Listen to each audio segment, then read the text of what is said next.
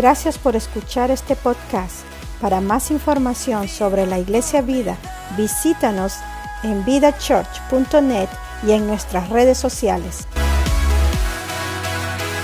El año pasado, la década pasada, 2019, este, hemos estado hablando de la importancia de, de estar en la palabra de Dios, de leer la palabra de Dios y no sé dónde usted se encuentra en esa jornada de descubrir los tesoros que hay en la palabra de Dios, de repente por primera vez va a abrir la Biblia y va a empezar a leer algo allí y de repente ha intentado alguna vez leer de la Biblia y le pareció muy, muy confuso o como algo que, que casi nadie lo puede entender, sabe que hay muchas diferencias de interpretación y de perspectiva y ha pensado tal vez que es algo que no se puede entender realmente. Hasta los más estudiados no se pueden poner de acuerdo en algunas cosas. Entonces, eh, tal vez siente que la Biblia es un libro inaccesible, es un libro tal vez para los líderes religiosos, uh, como en tiempos antiguos donde solo los sacerdotes tenían acceso a la palabra de Dios y solo ellos tenían la, la autoridad y el derecho de poder interpretar la Biblia y de poder enseñar a otros la Biblia. Bueno, hoy queremos eh, quitar todas esas dudas y poder traer claridad en cuanto a lo que es la palabra de Dios. Y lo que quiero que entiendas en este día es que tú puedes entender la Biblia. Tú puedes entender la Biblia. No, no tú si creciste en la iglesia y desde niño has sido instruido en las escrituras. No, no, no, tú si tienes cierto nivel de educación y, y puedes devorar libros y artículos y comentarios sobre la Biblia, no. Tú, siendo tú, con el trasfondo que tengas, que sea el primer día que estés pisando una iglesia hoy, que sea la primera vez que hayas escuchado algo de la Biblia hoy, tú puedes entender la Biblia. Tú puedes entender la Biblia. Queremos ver de la palabra de Dios lo que Dios dice acerca de la Biblia, porque muchas veces la Biblia habla del, hecho de que se puede entender, no es un libro eh, ah, oculto, no es un significado escondido el que nos trae, la Biblia fue escrita para que la pudiéramos entender. Y vamos a empezar con Deuteronomio 6, 6 y 7. Este es un pasaje, una parte de la ley del Antiguo Testamento que siempre ha sido clave y es clave y fundamental en la vida del pueblo de Israel, el pueblo antiguo de Dios. Y Deuteronomio 6, versículos 6 y 7 dicen así. Esto es algo que los eh, israelitas tenían memorizado, es algo que ponían en práctica y todavía lo hacen, así como muchos de los cristianos también eh, lo tienen de, de, memoria. Deuteronomio 6, 6 y 7 dice así, y estas palabras que yo te mando hoy estarán sobre tu corazón y las repetirás a tus hijos y hablarás de ellas estando en tu casa y andando por el camino y al acostarte y cuando te levantes. Eh, la palabra de Dios, las palabras de Dios tenían que ser palabras que las personas eh, ponían a memoria, o sea, tenían que poner en su corazón estas palabras y tenían que repetir las palabras a sus hijos. Entonces vamos dándonos cuenta, es algo que un niño puede entender ¿verdad? Porque él dice que lo debemos enseñar a nuestros hijos. Eso quiere decir que los papás tienen que entender las palabras de Dios para poder repetírselas a sus hijos. Y la idea es que los hijos también van a poder entender lo que se les está diciendo. Y para que no pensemos que es solamente el repetir las palabras, porque en el principio dice que debe estar en nuestro corazón sus palabras y debemos repetir sus palabras a nuestros hijos. Esto tal vez se asemejaría a la memorización que es importante, que debemos memorizar las palabras que Dios nos ha dicho y debemos repetir esas palabras mismas a nuestros hijos, poder hablarles, o sea, citarles versículos de la Biblia, hablarles la palabra de Dios, pero no dice solamente eso. Dice que debemos hablar de estas palabras, estando en tu casa, andando por el camino y acostarte y cuando te levantes. Que debemos poder hablar de las palabras de Dios. Esto requiere una comprensión. No podemos hablar de algo que no entendemos, ¿verdad? Debemos hablar de las palabras de Dios con nuestros hijos, por la mañana, por la tarde. ¿Por qué? Porque nuestros hijos así van a aprender la palabra de Dios, van a aprender quién es Dios, quiénes somos nosotros, van a poder entender el mundo, van a poder adquirir sabiduría. Todo esto ocurre a través de las palabras de Dios y ocurre porque los papás podemos entender la palabra de Dios y nuestros hijos pueden entender, obviamente a su nivel y de acuerdo con su edad, la palabra de Dios. Aquí entendemos que Dios nos ha dado su palabra para que la entendamos, para que la enseñemos a nuestros hijos. No es algo que Él dio para, eh, para que solamente algunos pudieran tener acceso. No, esto es algo para todos los papás, para todas las personas, para todos, para todas las familias. El conocer las palabras de Dios, entenderlas y poder platicar de lo que Dios ha dicho. Todo el tiempo, todo el día. Los adultos y también los hijos. Ahora, en el libro de Proverbios y en el libro de Salmos y en otras partes de la Biblia, nos da otra, dice otra cosa. Vamos a mirar Salmos 19, 7. Dice, Salmos 19, 7, la ley del Señor es perfecta, infunde nuevo aliento. Eso veníamos hablando la semana pasada, ¿verdad? De cómo la palabra de Dios hace una función transformadora en nuestra, en nuestra vida infunde nuevo aliento. El mandato del Señor es digno de confianza. Da sabiduría al sencillo. Da sabiduría al sencillo. Muchas veces nosotros podemos pensar que solamente las personas muy conocidas o muy educadas o muy inteligentes pueden entender la Biblia. Pero la Biblia no fue escrita así. La Biblia fue escrita para todos. Para todos. De hecho, dice que adquirimos la sabiduría y el conocimiento a través de la Biblia.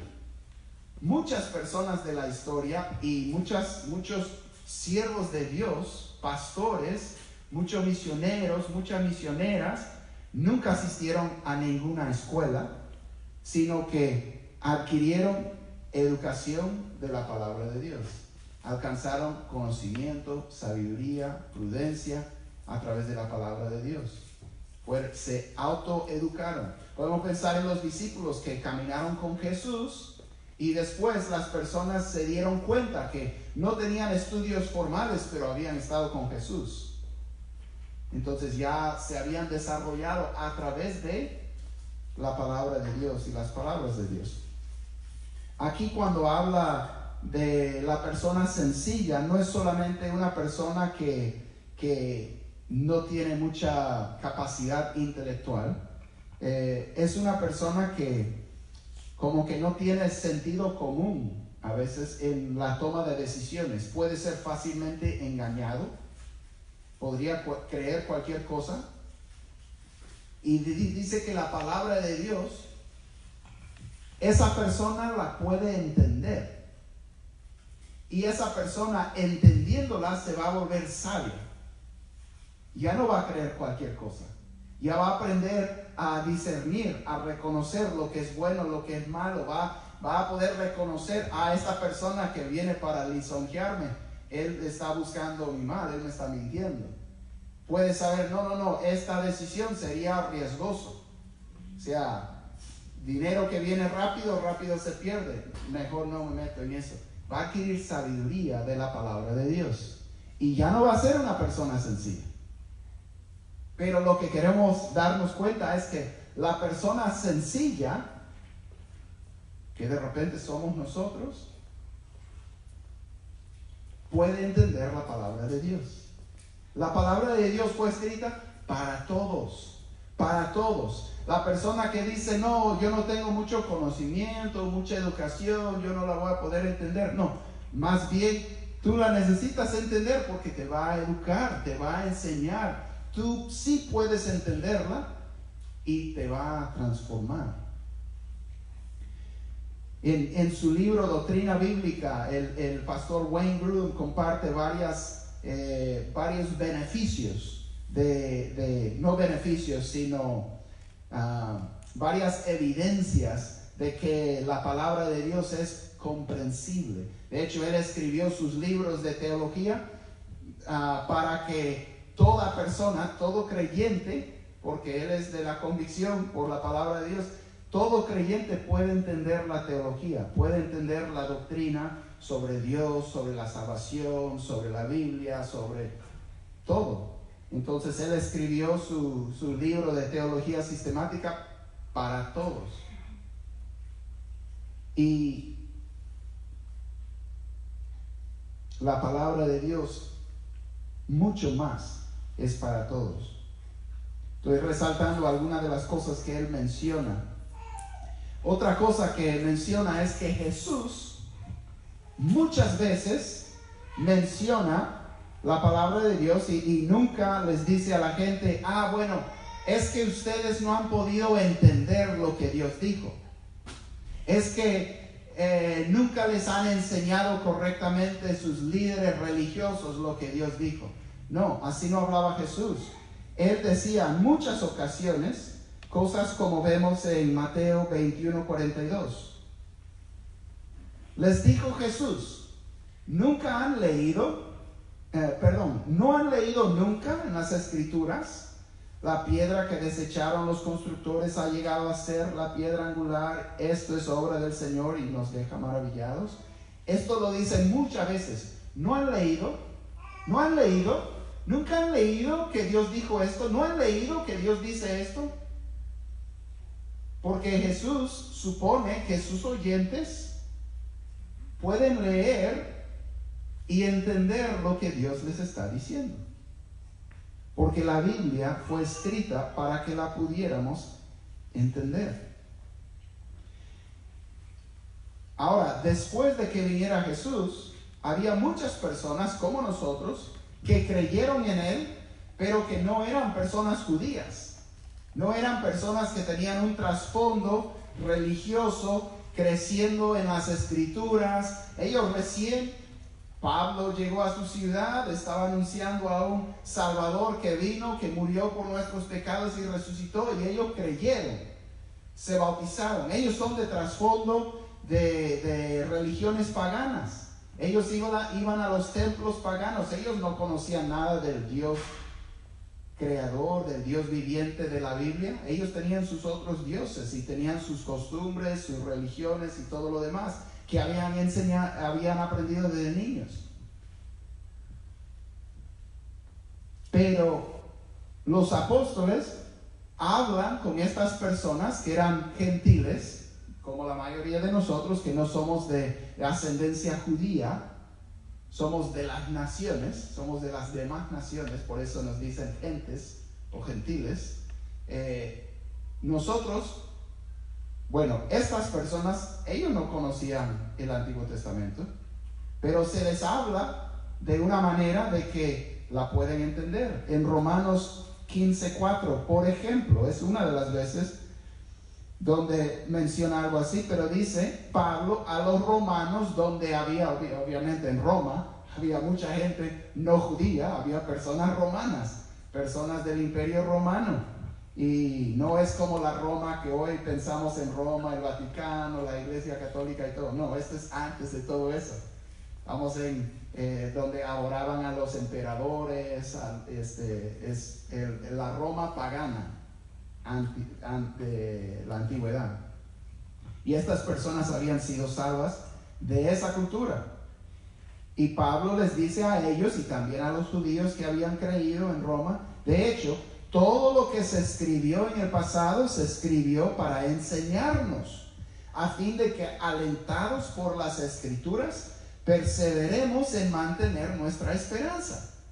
Entonces Pablo les dice a todos estos ah, griegos y romanos y personas que no tenían un trasfondo en la iglesia o en la religión verdadera, él les dice, lo que fue escrito en el Antiguo Testamento fue escrito para nosotros para todos nosotros, para que podamos cobrar ánimo, aliento, esperanza de las cosas que leemos ahí. Entonces, ¿qué supone aquí?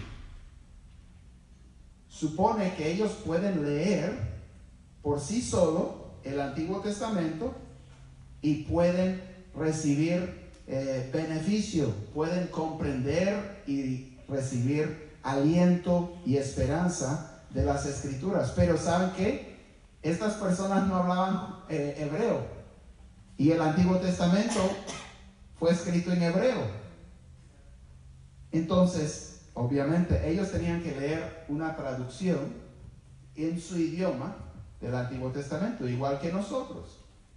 Tenemos una traducción que podemos leer en español para entender. ¿Y qué dice Pablo?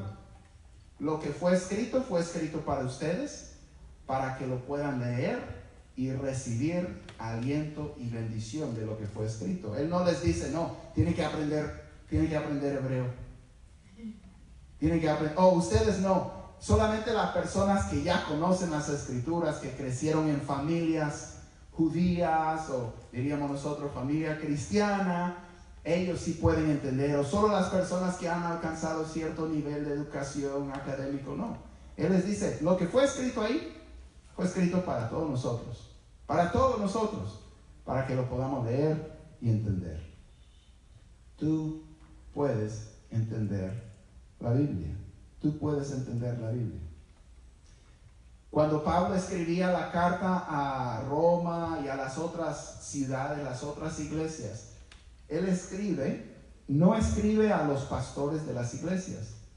Él sí les menciona, porque son parte de la iglesia, él escribe, a veces lo menciona, a los pastores, a los diáconos y a todos los creyentes en la iglesia de tal lugar. Está escribiendo a toda la. Muchas veces ni menciona a los pastores ni los diáconos, solamente dice a los creyentes que están en y menciona la ciudad tesalónica o, o Filipos o donde sea, ¿no? Él estaba escribiendo a los creyentes de la iglesia, no a los líderes por lo menos no a los líderes solamente. Estaba escribiendo para los que estaban sentados en las sillas o las bancas o el piso donde se sentaron. Él estaba escribiendo para todos y él quería que la carta que había escrito fuera leída para todos, para toda la congregación, porque lo que Pablo estaba hablando era para ellos, él les estaba hablando a ellos. Entonces, pasando eso a nuestro tiempo, él estaba hablando con nosotros, los que estamos sentados, los que estamos escuchando. Él nos está hablando. Obviamente, si Él nos habla, Él va a hablar con términos que podemos entender. Él nos va a hablar de una manera que podemos comprender lo que nos está diciendo. Él no está tratando de, de decirnos algo, pero a escondidas. No tiene sentido. Cuando uno escribe una carta, un mensaje de texto, un correo electrónico, habla de una forma que la persona puede entender, ¿verdad? Porque busca cierta respuesta, cierta decisión o acción, igual Pablo. Él hablaba a las personas para que pudieran entender y responder en sus vidas.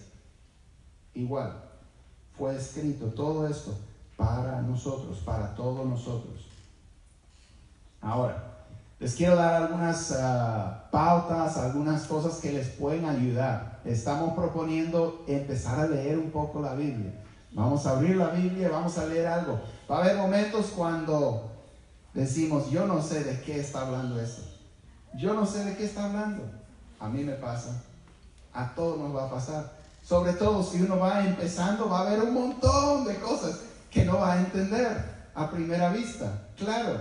Pero lo que no quiero es que se desanime y piense, ah, esto no lo puedo entender, muy complicado. No es complicado, no es complicado, es que todavía no lo conoce. Tiene que seguirla leyendo y la va a ir entendiendo. No es que sea complicada, es que, o sea, si uno quiere meterse a estudiar cálculo, ¿verdad? Abre el, abre el libro, yo puedo abrir en la página 1 y voy a cerrar el libro y dice, decir muy complicada, no lo puedo entender. Y claro, el cálculo sí es un poco complicado. Pero la persona ya, cuando uno es principiante, todo le va, a le va a parecer complicado. Hasta lo fácil, hasta lo simple, le va a parecer complicado. ¿No es cierto? Si los niños empiezan y dicen 3 por 3 son, y le miran y no tienen idea qué está diciendo. No, es que 3 por 3 son 6. No, eso sería 3 más 3. Esta es la multiplicación. ¿Qué es la multiplicación? Bueno, es cuando pone, o sea, para el principiante es complicado. Pero después aprendemos que tienes que poner tres, tres veces. Tres, tres, tres, ahora son nueve. Ah, ok. Tres, tres veces. Tres por tres. Ok, multiplicación. Y llegamos a entender. Y podemos vender algo, ya sea tamales o pupusas o lo que sea, y sabemos sacar el cálculo. Si no nos dan suficiente, sabemos porque es una docena, 12 por, entendemos la multiplicación, ¿verdad? Pero para el principiante eso es muy complicado. Y si el niño siempre dijera, no, muy complicado, no puedo entender eso, no, no podríamos vender nada porque todos nos estarían robando. Igual la Biblia.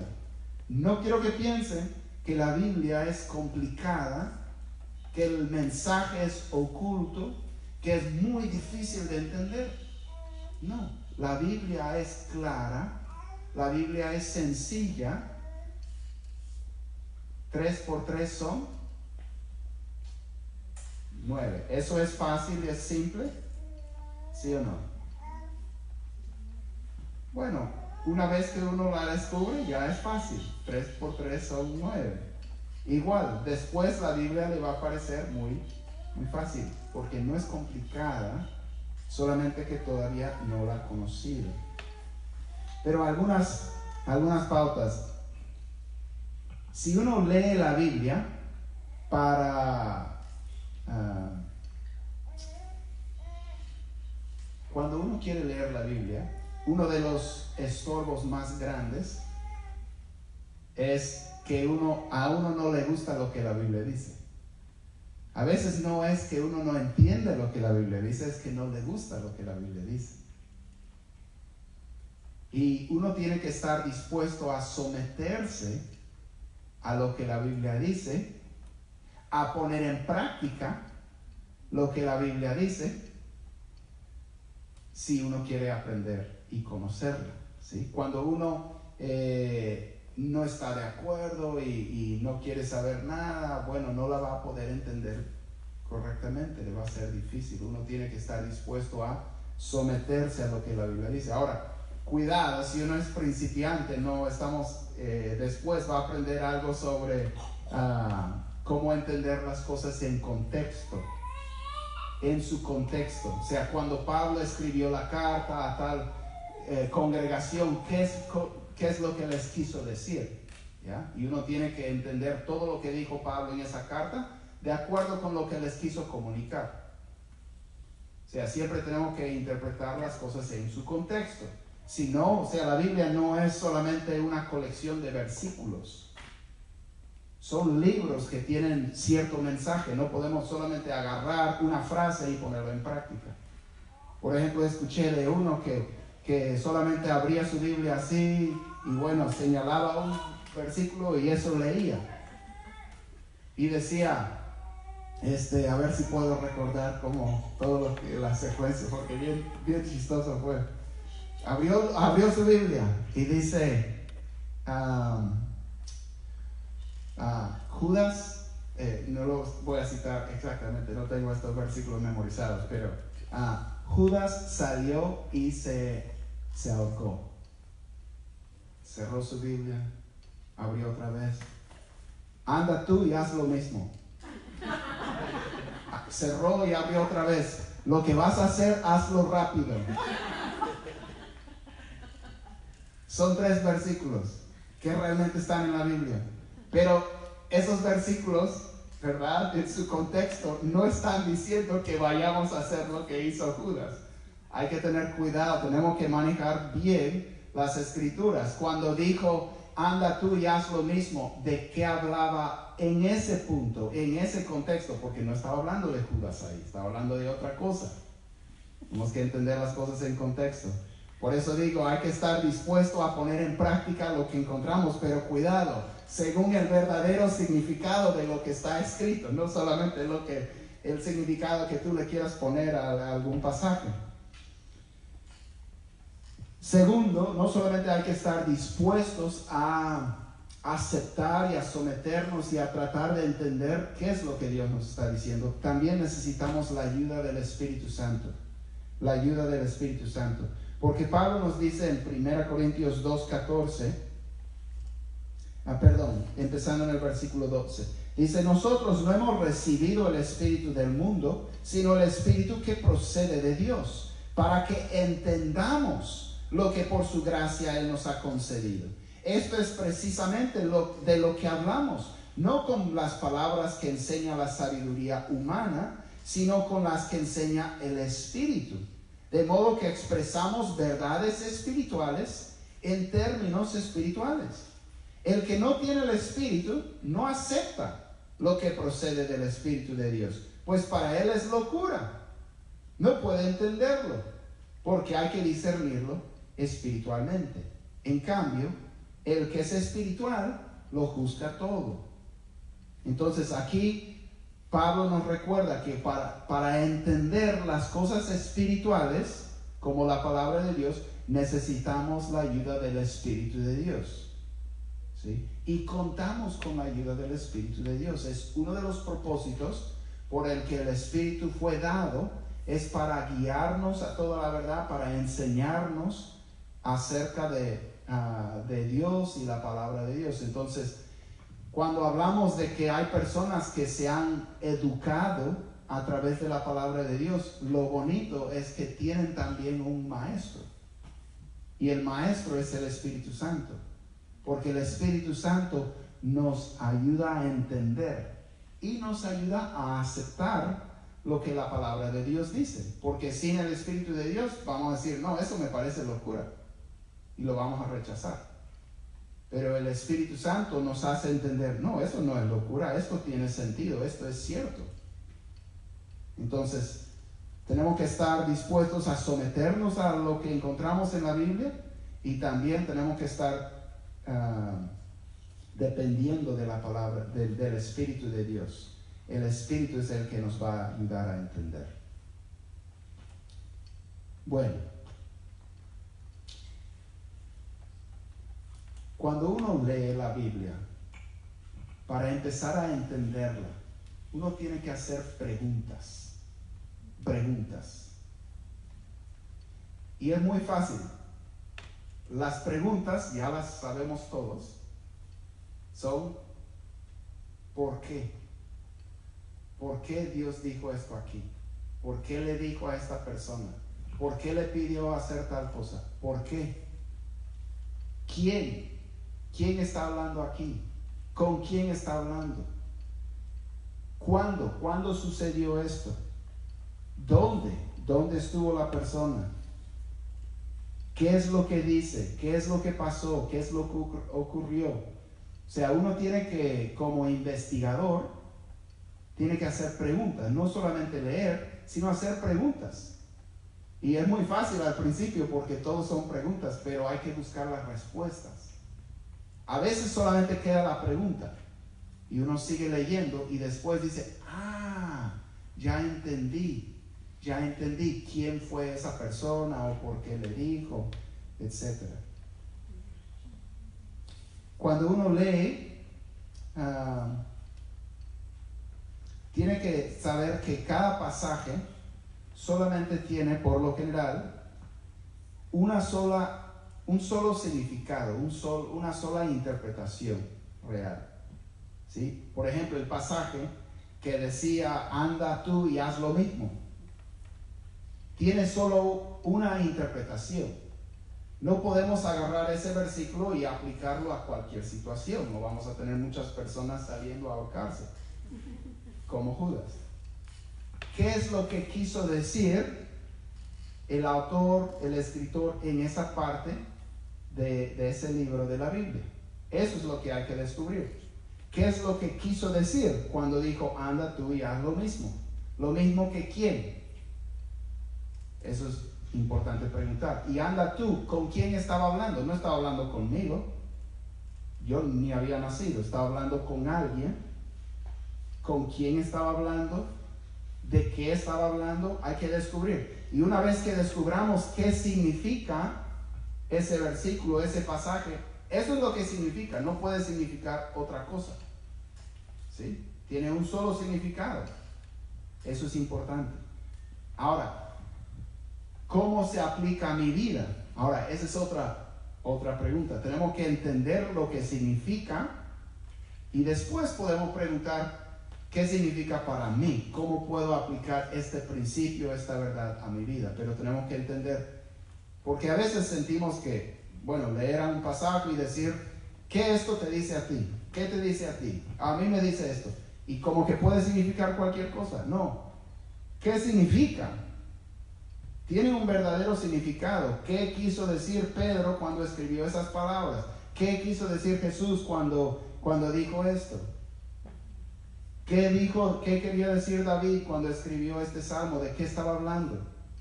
Solo hay un significado, pero ahora podemos hablar de aplicaciones. Pero tenemos que descubrir el, significado. Ah, y, lo último que quiero mencionar, y, lo mencionan algunos expertos en la interpretación de la Biblia, y son buenas noticias para todos nosotros, que algo vital para la interpretación, tal vez la herramienta más grande que tenemos, es el sentido común. El sentido común. O sea, por ejemplo, cuando yo mencioné esos tres versículos sobre Judas y anda tú y haz lo mismo y hazlo rápido, todos dijimos, creo, espero, hasta los que nunca hemos abierto la Biblia, eso no es lo que quiere decir. ¿Por qué? ¿Quién nos dijo esto? Bueno, el sentido común, ¿sí? El sentido común. Entonces, muchas de las cosas vamos a poder entender, podemos leer algo y nos parece como que, bueno, no puede estar diciendo eso. A veces sí, tendríamos que confirmar, pero normalmente Leemos un poco más y decimos, ah, sí, sí, sí, y lo confirma. La herramienta más grande que tenemos fuera del Espíritu Santo es el sentido común. O sea, simplemente traemos nuestro sentido común al texto y eso nos va a ayudar un montón. Muy bien, muy bien. Bueno, leamos la Biblia este año. Mucho, poco, lo que sea, pero leamos y sepamos que la vamos a ir entendiendo más y más, que no es un libro que tiene el mensaje, el significado escondido, más bien tiene un mensaje que fue escrito para que lo pudiéramos entender. Puede tomar un poco de tiempo, tal vez necesitamos la ayuda de otros, Dios ha dado maestros a la iglesia para ayudarnos a entender, pero no porque no podemos entender. Si tomáramos más tiempo, podríamos entenderlo nosotros mismos. Pero a veces con un maestro nos ayuda a aprenderlo más rápido. ¿sí? Pero podemos entender. Entonces, echémosle ganas, leamos la palabra, hagamos preguntas, busquemos la respuesta y nosotros mismos vamos a ir creciendo en la sabiduría y la comprensión de la palabra de Dios. Vamos a Vamos a orar y pedir que Dios nos acompañe con su Espíritu. Señor, gracias te damos por este nuevo año tan bonito poder, Señor, dejar atrás las cosas que queremos dejar atrás y mirar hacia adelante. Y Señor, eh, queremos en este año leer tu palabra. Señor, tú nos la has dado para nosotros, para que la podamos entender, para que la podamos enseñar a nuestros hijos.